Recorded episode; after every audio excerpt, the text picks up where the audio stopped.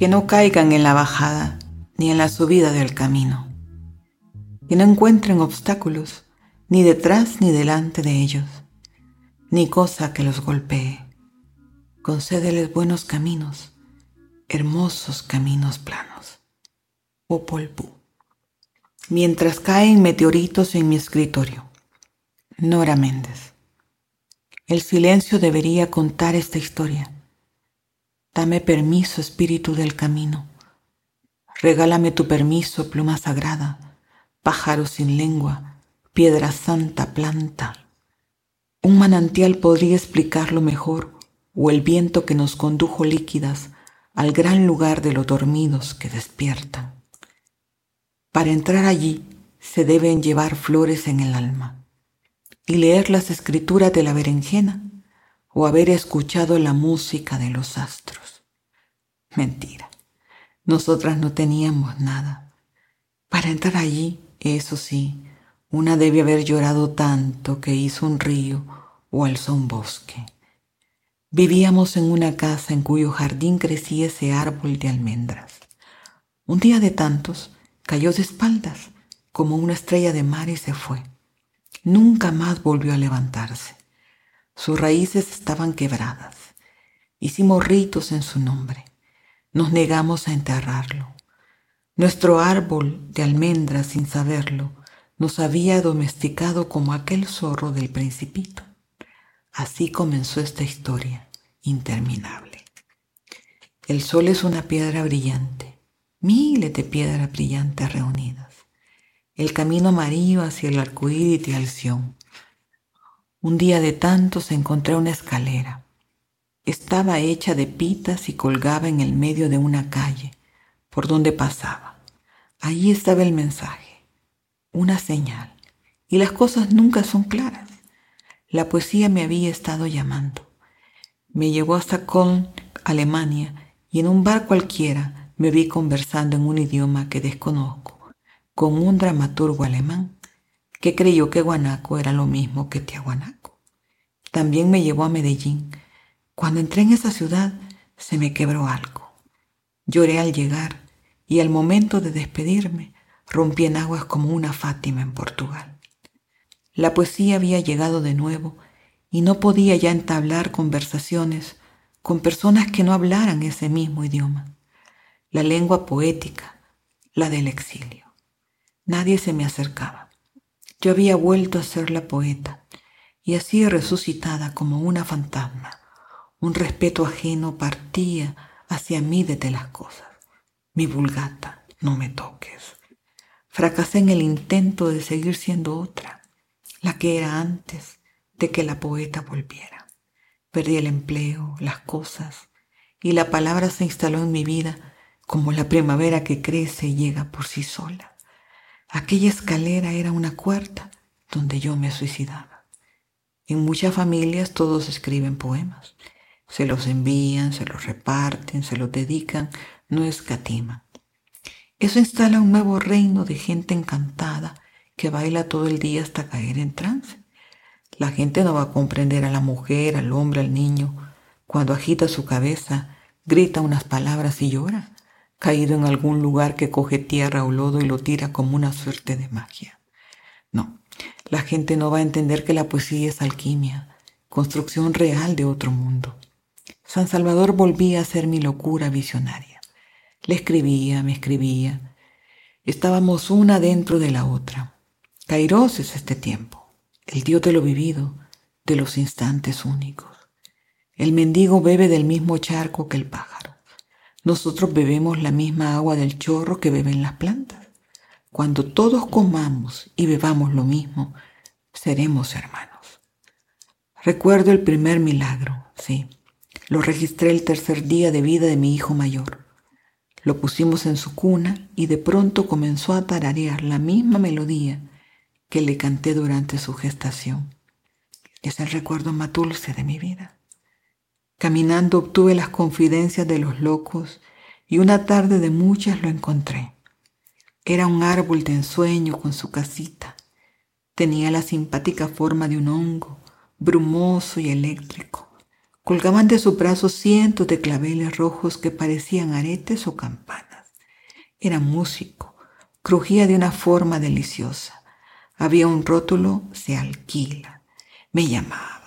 Ese árbol se encariñó tanto conmigo que hizo todo para que pudiera vivir con él. Una vez hecha la mudanza, encontramos en el pequeño jardín un elefante de barro. Lo primero que sembramos fue una semilla que nos había regalado una señora en el bus. Era de un árbol de rosa de Jamaica. Ilusionada la metí en la tierra, justo en el lugar que estaba frente a la trompa del elefante. Noches más tarde soñaría algo precioso. En ese mismo lugar abría los ojos. Yo era la planta que nacía y miraba el cielo. Tuve mucho tiempo para conocer al árbol. Me di cuenta que dentro de él habían doncella dormidas, que luego se convertirían en mariposas. La temporada lluviosa lo descuajó. Los huracanes en el Pacífico venían uno tras otro y en medio del huracán Matthew, que devastó Haití, supe que estaba embarazada. La semilla, pese al diluvio, no brotó. Camila sí, y nació al año siguiente, muy blanca y rosada. Parecía una flor. Los colores que mejor le sentaban eran los cálidos y encendidos, rojos, rosas, fucsias. Una mañana cualquiera en que la tos muy bien bañada salimos a tomar el sol frente a nuestro amigo de los claveles, entramos como dos aires, como si el árbol fuese un corazón y nosotras dos sangres, dos líquidos que fluían en una misma corriente y se reunían en su centro. El árbol estaba dentro de nosotras.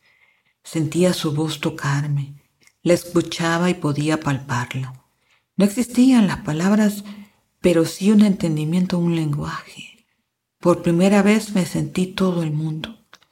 Mi hija y yo éramos una, y cuando salimos, de mis ojos brotaron lágrimas como dos cáscaras que aún no puedo quitarme de los oídos. Estábamos como cuentan tantas leyendas, debajo de la tierra, pero era mucho más. Estábamos dentro del árbol y todo sucedía a dos velocidades, la de la ternura y la del hallazgo. Aquel sentido de unidad con todo, con todos, se traducía en un gozo quieto. Nos estábamos reuniendo con alguien conocido, con un ser querido, con algo esperado en el tiempo, pero que ocurría en la eternidad. Solas como los locos, nos quedamos hablándole al árbol cuando salimos a Somorgujo. Revisé a la niña para ver si estaba completa, si no le faltaba algo, y corrí hacia la casa callando. Con mis hijos compartimos el sueño. A veces soñamos lo mismo, pero uno sueña el comienzo y el otro el final. Somos algo así como el Aleph, piezas de un rompecabezas que al unirse tienen sentido. Andrés estuvo conmigo la noche en que mi padre murió. Viajamos en el mismo sueño y abrimos los ojos cuando la luz llenó el cuarto. Comencé a interesarme entonces por el árbol mucho más. Ya no era un simple amor, sino una búsqueda de sentido de la puerta que me permitiera entrar con la lucidez de este lado de la vida. Descubrí que el hibisco es el mismo árbol de té de rosa de Jamaica o sangre de Cristo, y que aquella semilla no había nacido en la tierra, sino dentro mío. Era la hija de nosotros y del árbol, Camila. Uno solo puede recoger lo que cosecha. Ya vieron cómo está la tierra en febrero y marzo, llena de flores, pues yo estaba así, estaba en la Pascua de Demeter con su hija. Desde hacía tiempo que no estábamos en el tiempo. Era el no tiempo cuando nació nuestra última hija, y lo sabíamos. En el fin del mundo, un par de viejos, Adán y Eva, con sus dos hijos, habían traído a una niña, que no solo era eso, sino un árbol, una flor. Se despertó en mí un hambre desconocida, como cuando los niños le da por comer tierra Mientras veía las flores azules del jardín, ya no solo veía, sino que sentía las flores. Podía experimentar lo hermoso de estar dentro de la tierra, su frescura, su paz. Quería meterme de cabeza o estar siempre recostada con Camila en la tierra, mientras ella hurgaba mi pecho y jugaba a escuchar mis recuerdos. Esta niña flor había venido a enseñarme todo en la vida. De vez en cuando miraba hacia el lugar donde planté la semilla y pensaba en las ofrendas a la tierra. Se rasga con las uñas primigenias el suelo. Se va hacia lo incógnito de la cálida tiniebla. Se abre comunicación con las raíces. Se palpa el lugar donde crece una extensión de nosotros, al revés del sol. Se abre un portal por donde damos algo a cambio de restauración. ¿Qué había dado yo? Sabía que algo había cambiado que Alquinera Camila no solo cargaba con parte de la humanidad, sino con la naturaleza. Volvimos a mudarnos como gitanos, esta vez a una casa con árboles frutales.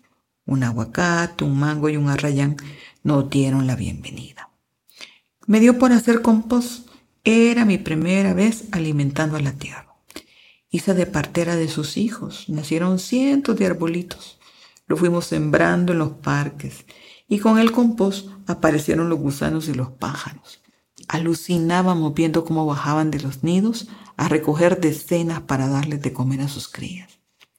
Camila se ponía a escarbar mientras decía cosas como que no encontraba a sus hermanos. O hurgaba en la gaveta revolviendo mis papeles, gritando que le habían robado su futuro.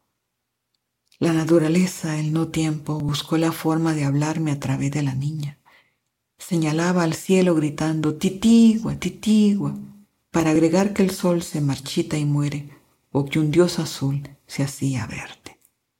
Me levantaba a sembrar y trasplantar sin darme cuenta de que la naturaleza había plantado en mí cosas que difícilmente brotarían, porque eran mudas, semillas ciegas, pájaros que se tragan sus melodías.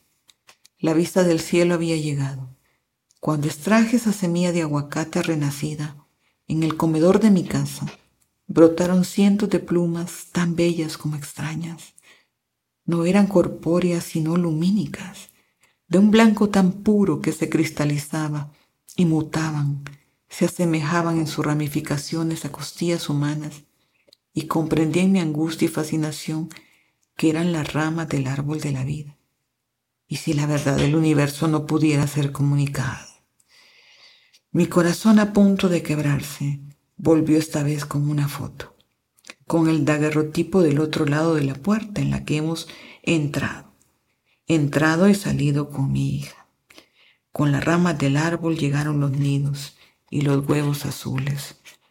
Camila nos trajo un ojo de pupila mundo y flor sol, el ojo antes de caer, antes de que el párpado caiga nos mira me dejo picar por las abejas que construyen panales sobre mi cabeza. Comprendo el vientre traslúcido de las telarañas. No soy la tierra, pero en mi escritorio caen meteoritos mientras escribo. Tenemos un vivero de estrellas. Un pequeño río vive al lado de nuestra casa.